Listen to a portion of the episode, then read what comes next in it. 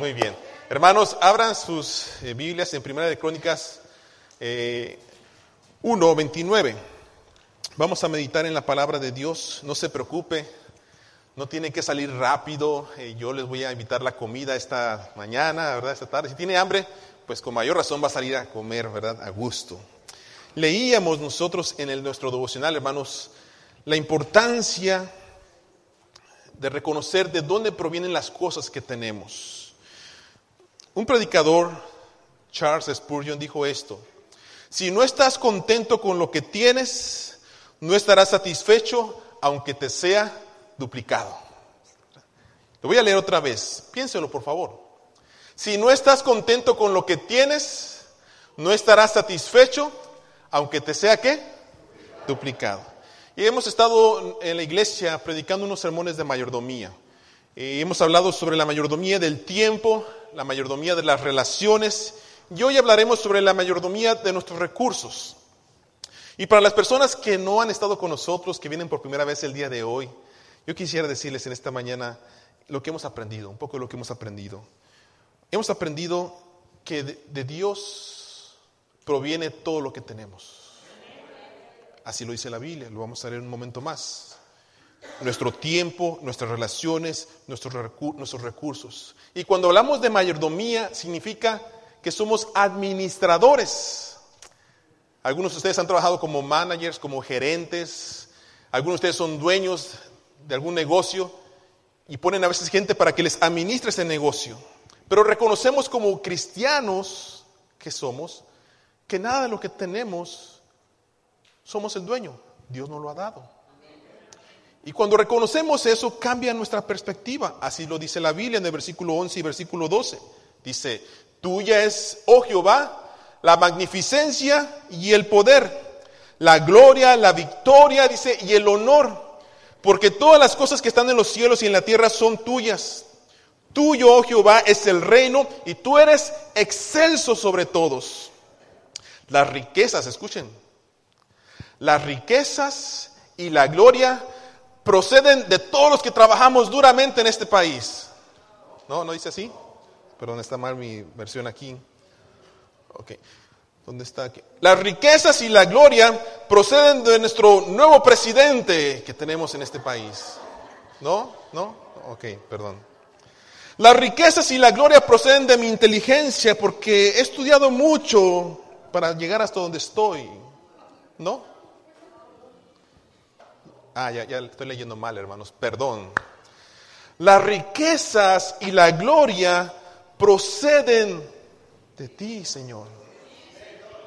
Y tú dominas sobre todo. En tu mano,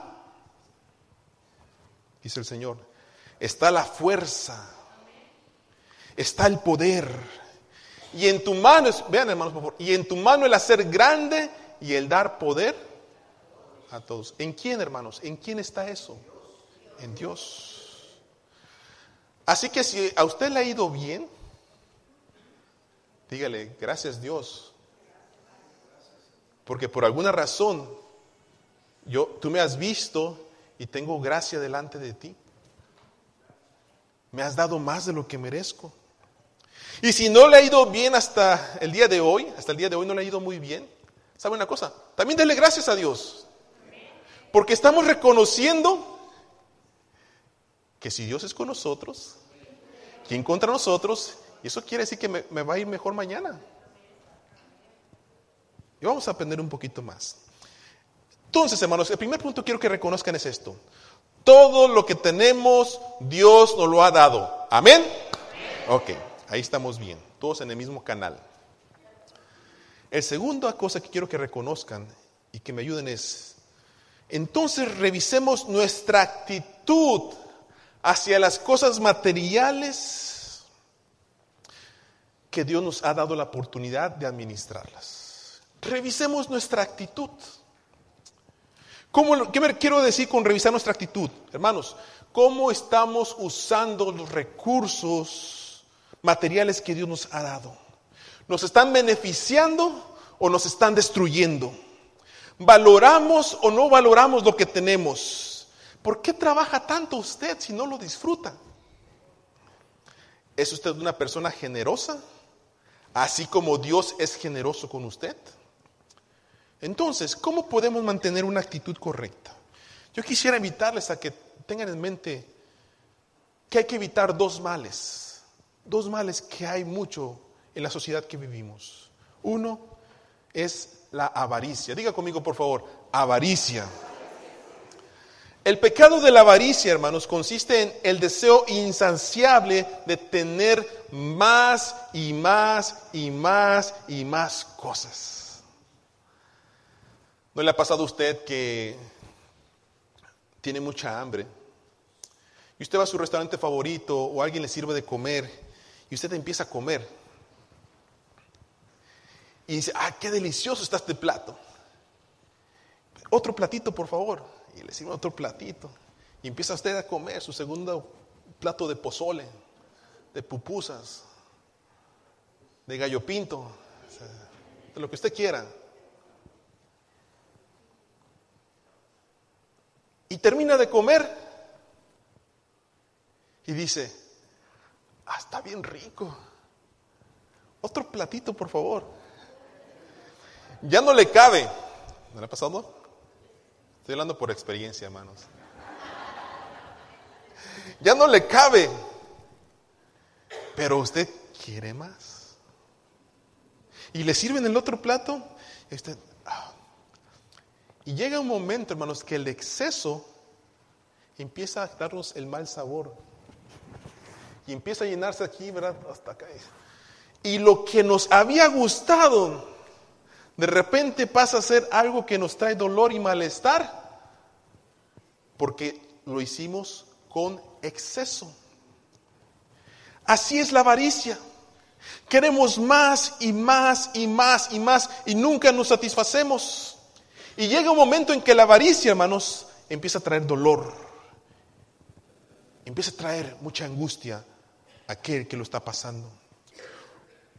Cierto tiempo a un multimillonario le entrevistaron un grupo de periodistas y alguien le dijo, nos imaginamos que usted ha podido lograr todo lo que usted quiere, tiene mucho dinero, ¿verdad? Y le queremos preguntar, ¿hay algo más que desea usted en su vida?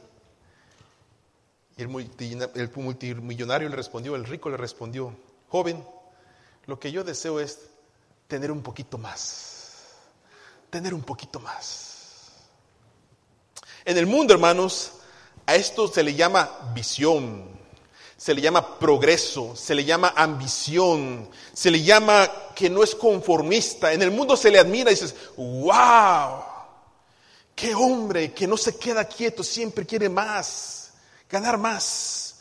Pero por alguna razón Jesús dijo esto, miren, mirad y guardaos de toda avaricia, porque la vida del hombre no consiste en la abundancia de los bienes que posee. La vida no consiste en cuánto tenemos. Por eso dice Pablo más adelante, hagan morir todo lo terrenal en vosotros, fornicación, impureza, pasiones desordenadas, malos deseos y avaricia, que es idolatría. Y hermanos, la idolatría tiene que, tiene que ver más que con un amuleto o con una estatua. Tiene que ver con todo aquello que toma el primer lugar de Dios. He tenido gente aquí en la iglesia que me dice, pastor, ore por mí, por favor, porque necesito un trabajo. Y oramos para que Dios le conceda un trabajo y Dios se lo concede. Pero después dejan de buscar a Dios. No los veo más en la iglesia. Ni dan para la iglesia, para la obra de Dios. Todo aquello que toma el primer lugar de Dios en nuestra vida es idolatría, pues el trabajo, las metas personales, inclusive la familia. Ojo, no estoy diciendo que no sea importante, estoy diciendo aquello que toma el primer lugar de Dios en nuestra vida. Por eso dijo Pablo, los que quieren enriquecerse caen en tentación y lazo y en muchas codicias necias y dañosas que unen a los hombres en destrucción y la perdición. Por eso le digo en esta mañana, hermanos, cuídese de la avaricia. Y tenemos un buen ejemplo en este momento. ¿Qué viene la próxima semana? ¿Qué viene la próxima semana? ¿Ah?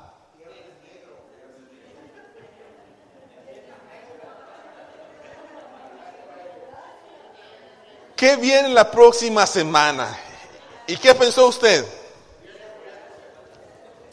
Si, si pensó en el Viernes Negro o Black Friday, ¿dónde estará su mente, me imagino? Nada, no es cierto.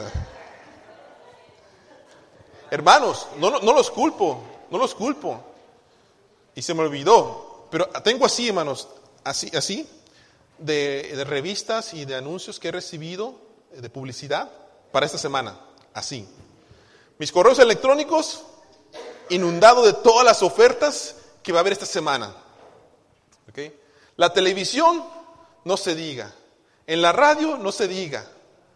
Eh, es, increíble la cantidad de información que estamos recibiendo, miles y cientos de miles de anuncios en nuestra mente que nos dicen, si tú no compras esta televisión, no vas a ser feliz.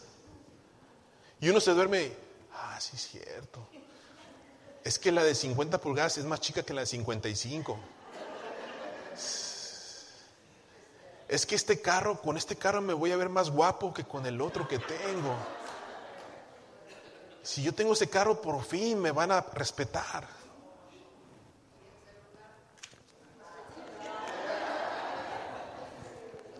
Si quieren confesarse, hermanos, pasen a mi oficina, ¿verdad?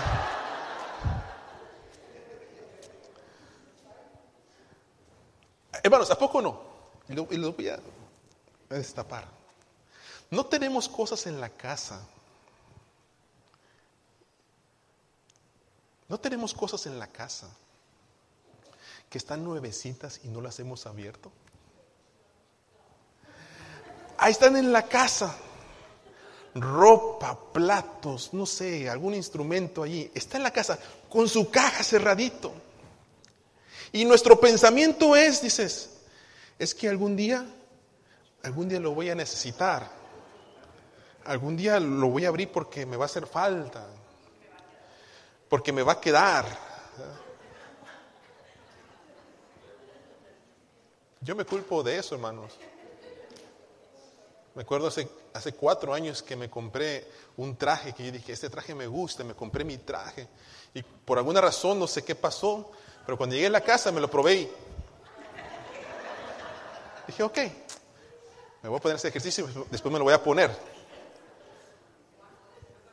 2012, 2013, 2014, 2015 Y llegó el 2016.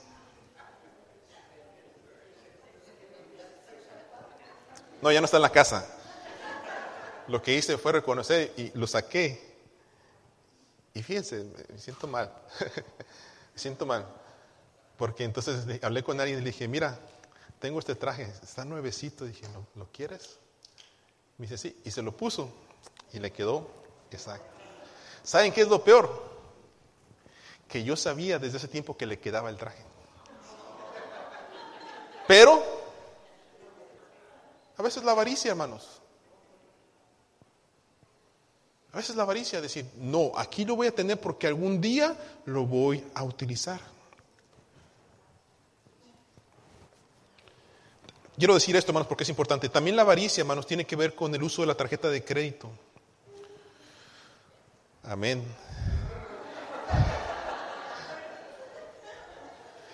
Para comprar lo que no tiene para pagar. Si usted está gastando más de lo que tiene, es posible, es posible que usted quiere vivir mejor de lo que puede.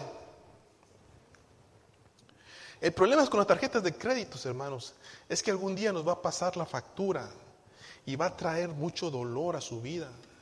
He visto gente llorar, hermanos, en mi oficina, he visto gente llorar porque les están quitando sus cosas porque no pueden pagar más.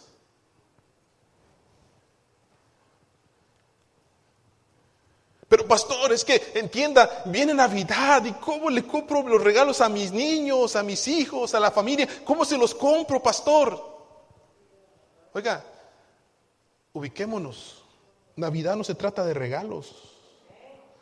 Navidad se trata del nacimiento del Hijo de Dios. Y hay que enseñarle a nuestros hijos que a veces, ¿sabes qué, hijo? Pues hoy le toca un gran abrazo parte mía. Es todo lo que le puedo regalar y mucho amor y mucha gratitud porque usted es mi hijo, porque no tenemos. ¿Y sabe una cosa, hijo? Acuérdese que años pasados le, le, he podido regalar cosas. Este año no puedo, papá. Este año no puedo. El próximo año quizás nos va a ir mejor. Pero sabe una cosa, le estoy preparando porque no siempre en la vida todo va bien. A veces hay momentos en que estamos abajo. Y hay momentos como este, hijo. Así que no se ponga triste. Dios nos va a bendecir de alguna manera. Y se le enseña al hijo, no gaste lo que no tiene. La avaricia se enfoca en cosas materiales, autos, dinero, casa, ropa, modas, que todo eso es incapaz de dar o recibir amor, hermanos.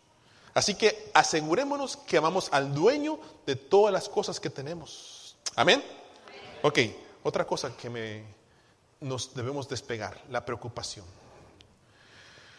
¿Cuántos de ustedes han estado preocupados alguna vez por las cosas materiales? Levante la mano. ¿Cuántos de ustedes alguna vez ha estado preocupado por las cosas materiales? Ah, perdón. Antes no dijo hoy. Creo que todos en algún momento hemos estado preocupados por qué vamos a comer, cómo vamos a pagar la renta, cómo vamos a pagar el negocio, cómo vamos a pagar aquí, cómo vamos a pagar allá, la luz, etcétera, etcétera, etcétera, etcétera, etcétera. Hay personas que se han quitado la vida Usted lo ha visto, yo no estoy mintiendo. Hay personas que se han quitado la vida porque no saben cómo le van a hacer mañana. Miren lo que dice Jesús, y se los voy a leer una versión que me gusta. Mateo 6. No vivan pensando en qué van a comer, qué van a beber o qué ropa se van a poner. La vida no consiste solamente en comer. Ni Dios creó el cuerpo solo para que lo vistan. Miren los pájaros que vuelan en el aire. Ellos no siembran, no cosechan, no guardan semilla en graneros sin embargo, Dios, el Padre que está en el cielo, les da todo lo que necesitan y ustedes, dice que, son más importantes que ellos. ¿Creen ustedes que por preocuparse vivirán un día más? Aprendan de las flores que están en el campo. Ellas no trabajan para hacer sus vestidos. Sin embargo, les aseguro que ni el rey Salomón, con toda su riqueza, se vistió tan bien como ellas. Sí, Dios hace tan hermosas las flores, que viven tan poco tiempo. ¿acaso no hará más por ustedes? Veo que todavía no han aprendido a confiar en Dios. Ya no se preocupen por lo que van a comer, o lo que van a beber, o por la ropa que se van a poner. Solo los que no conocen a Dios se preocupan por eso. Ustedes tienen como Padre a Dios que está en el cielo y Él sabe lo que ustedes necesitan. Lo más importante entonces es que reconozcan a Dios como único rey y que hagan todo lo que Él les pide. Dios les dará a su tiempo todo lo que necesiten. Así que, todos juntos, versículo 34. Así que no se preocupen por lo que pasará mañana. Ya tendrán tiempo para eso. Recuerden que ya tenemos bastante con los problemas de cada día. Dios nos ha dado la vida y el cuerpo, hermanos. Él es nuestro creador. Y como creador, también nos recuerda en su palabra que Él también suplirá a sus hijos. Dice el Salmo 37, joven fui y he envejecido y no he visto justo desamparado ni su descendencia que mendigue pan. Entonces, hermanos, yo quisiera decirle a usted, ¿en dónde está su confianza esta mañana? ¿En dónde está su confianza? ¿Está en lo que tenemos en el banco? Está en lo que está en la cartera, está en nuestra fortaleza. La palabra de Dios nos está enseñando a que debemos confiar en Él y solamente en Él. Y dejar a un lado la avaricia y la preocupación. Pensar en el Dios Todopoderoso. Por eso hay dos cosas que ustedes tienen que tener en mente, hermanos, y practicarlas. Una de ellas, y en esta semana, es el contentamiento. El contentamiento. Hebreos 13:5 dice así, sean vuestras costumbres sin avaricia, contentos con lo que tenéis ahora, porque Él dijo, no te desampararé ni te dejaré. Contentamiento, hermanos, no significa el deseo de tener más riquezas, pero tampoco significa resignación a que dices, no, pues me voy a morir de hambre. No, tampoco significa eso. Por eso dice Proverbios de esta manera, no me des pobreza ni riquezas, manténme del pan necesario. No sea que me sacie y qué, y te niegue y diga, ¿quién es Jehová? Si yo he creado todo esto con mi mano. diré a mi alma, alma, muchos bienes tienes. Dice, guarda, regocíjate, dice. Y dice Dios, necio, hoy vienen a pedir tu alma. Y todo lo que has tú hecho, ¿de quién es? Dice el pastor González, del yerno que usted más odia.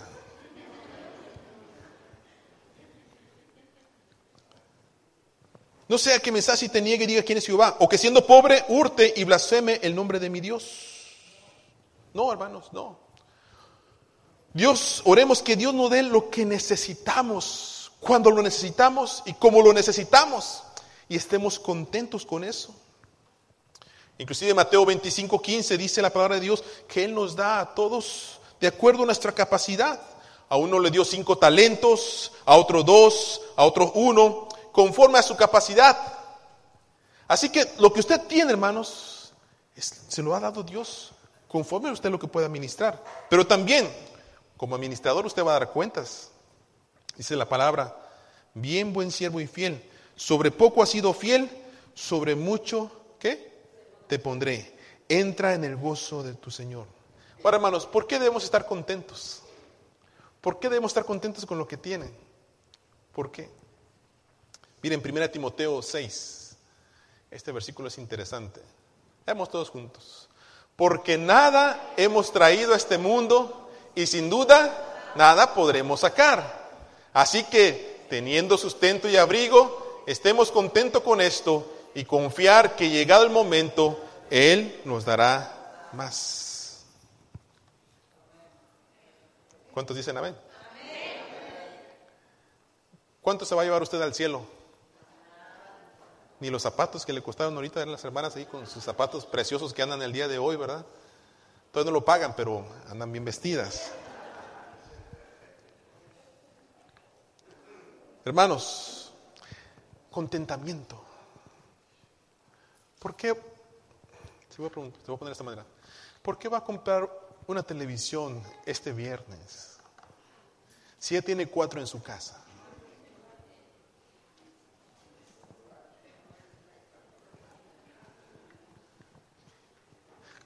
¿Por qué va a comprar más ropa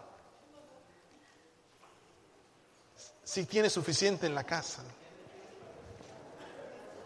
Pastores que está, está en oferta, pastores que usted, usted no entiende, usted no entiende, pastor, está en oferta. Y, ahí hemos caído más en el consumismo. Lo necesito, lo necesito lo necesito. Esa, blusa es la que yo estaba esperando, pastor. Estaba en 100 dólares y va a estar en 99, 99. Usted sabe lo que es esa oferta, pastor. Nunca baja de precio.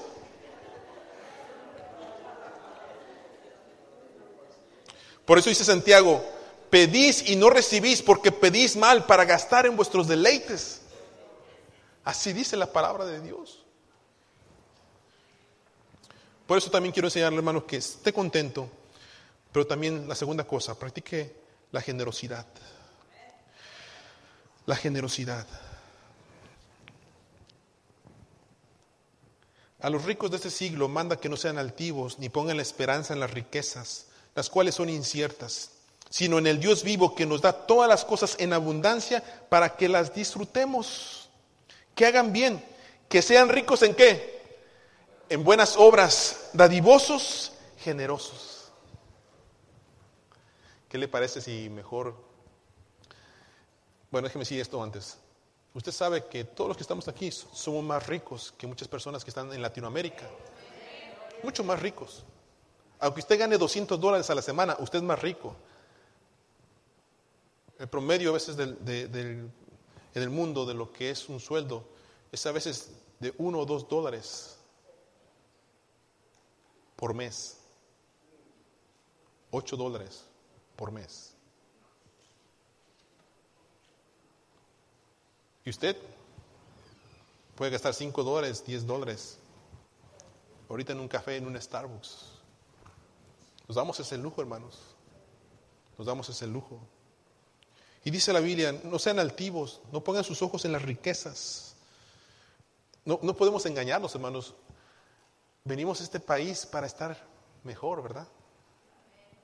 Nosotros venimos al país para estar mejor. Para que nos fuera mejor económicamente porque ya no nos alcanzaba. Pero no olvidemos de dónde nos sacó Dios y seamos generosos. La persona ávara ahorra posesiones para sí misma, mientras que la persona generosa da sus bienes para el bien de otros. Por eso quiero decirles en esta mañana, ¿por qué no ser generosos esta acción de gracias con alguien que lo necesita? Estoy seguro que usted conoce a alguien que necesita algo. Y en vez de comprarse otro par de zapatos para que sea el número 15 o el 16, vaya y cómprele algo a esa persona que lo necesita. Eh, honestamente, hermanos, lo estoy diciendo como ciudadano, como cristiano, como persona. Necesitamos practicar la generosidad. Necesitamos practicarla. Nos estamos haciendo muy consumistas, muy yo, yo, yo, yo, yo, yo.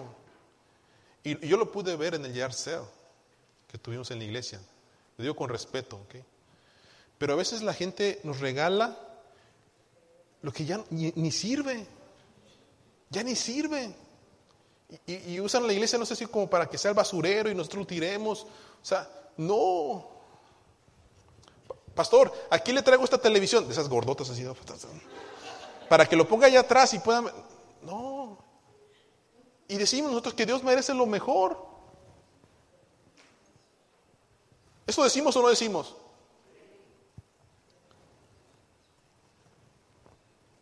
No los estoy regañando, ¿eh? solamente estoy predicando.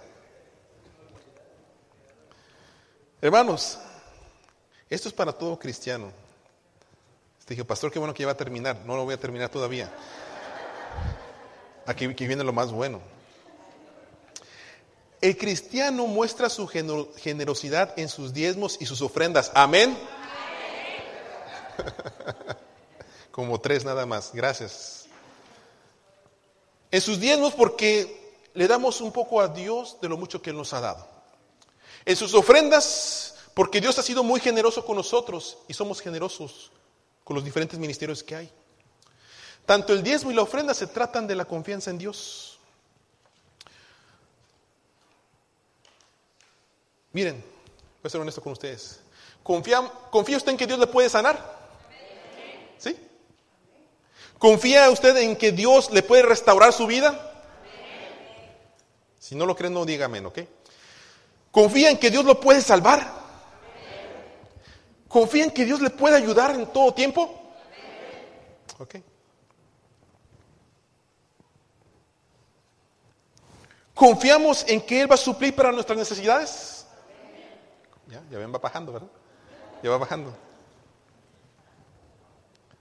Usted nunca va a saber lo que es depender de Dios hasta que deje de confiar en la billetera.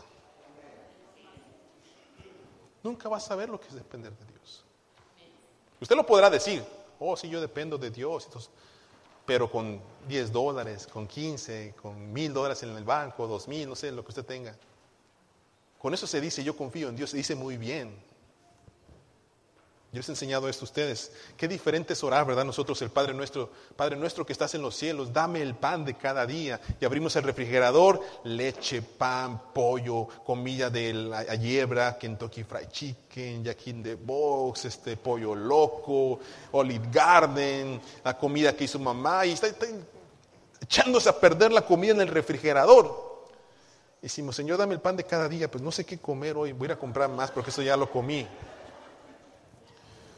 Pero hay gente, hermanos, que no tiene nada en su refrigerador y cuando se levanta en la mañana y ora el Padre nuestro dice, Padre nuestro que estás en los cielos, Señor, no tengo nada que darle comer a mis hijos, dame el pan de cada día. Entonces salen a la calle viendo qué pueden traer de comida a la casa. Necesitamos aprender a depender de Dios. Confiamos en que Dios puede sanarnos, restaurarnos, salvarnos, ayudarnos, fortalecernos. Confiamos en la iglesia. Confía en el pastor que predique la palabra, que se siga preparando, que sea buen consejero, que sea buen maestro, que nuestro maestro de los niños predique la palabra de Dios. Que cuando vienen a la iglesia esté calientito porque hace frío, pero cuando haga calor que esté, ¿verdad? Bastante, eh, haga aire. Y, y no hacemos lo que tenemos que hacer. Y estoy hablándole a los cristianos, perdónenos hermanos que nos acompañan esta mañana, pero todos aquellos que queremos agradar a Dios necesitamos madurar. Necesitamos madurar. Y se los digo con mucho amor y mucho cariño. Les voy a poner este ejemplo para que me entiendan. Estoy creando a mi niño Benjamín, tiene 17 meses. Y si Dios me permite, quiero estar con él, con vida, hasta que crezca y madure, acompañarlo en su adolescencia, ¿verdad? Darle lo que necesite, su educación, su comida, ¿verdad? Eh, darle cosas que él pueda, yo pueda darle al niño. Va a llegar un momento en que tenga sus 18, sus 20 años y mi esposa y yo dijimos, no le vamos a pagar la universidad. Mi esposa y yo trabajamos para pagarnos nuestra universidad y pusimos en la meta, nosotros no le vamos a pagar la universidad a nuestros hijos, ellos también tienen que hacer su parte para que valoren lo que cuesta estudiar. Eso es nosotros, hermanos, no tiene que hacerlo usted. Y llegará un momento en que mi hijo, después de ayudarles, quizás llegue a casa. Y lo que yo espero de él cuando tenga un buen trabajo es que en algún momento me diga, papá, Mire, aquí, tiene, cómprese algo para usted, para la casa. Eso es lo que yo estoy esperando. Eso es lo que estoy esperando. No espero que mi hijo, hermanos, crezca, tenga 25 años sentado en el sillón jugando Xbox.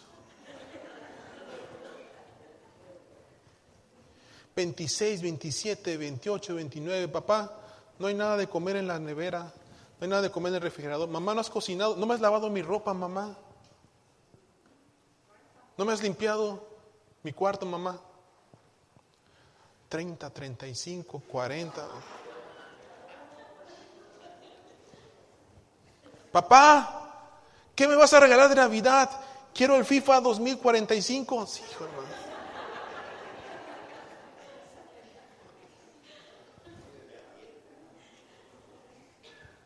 45 años. Mi hijo todo un vago.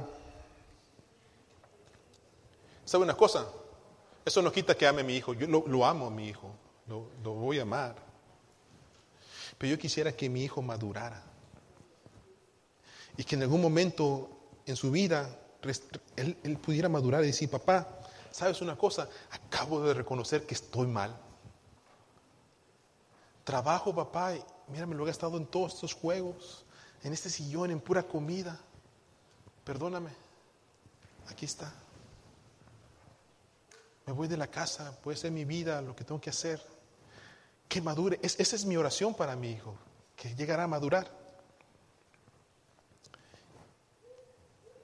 ¿Por qué? Por el bien de él, ¿no? Por el bien de él. Porque sé muy bien que si sigue esa vida no le va a traer nada bueno. Amén hermanos cristianos de muchos años de madurez aquí en la iglesia.